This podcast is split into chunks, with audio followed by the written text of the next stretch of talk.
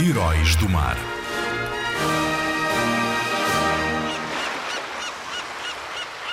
Martim Afonso de Souza foi responsável pela defesa da costa brasileira, a mando de Dom João III. Para além da defesa, tinha a tarefa de iniciar a colonização do litoral brasileiro. Foi nomeado capitão-mor dos mares da Índia por 13 anos.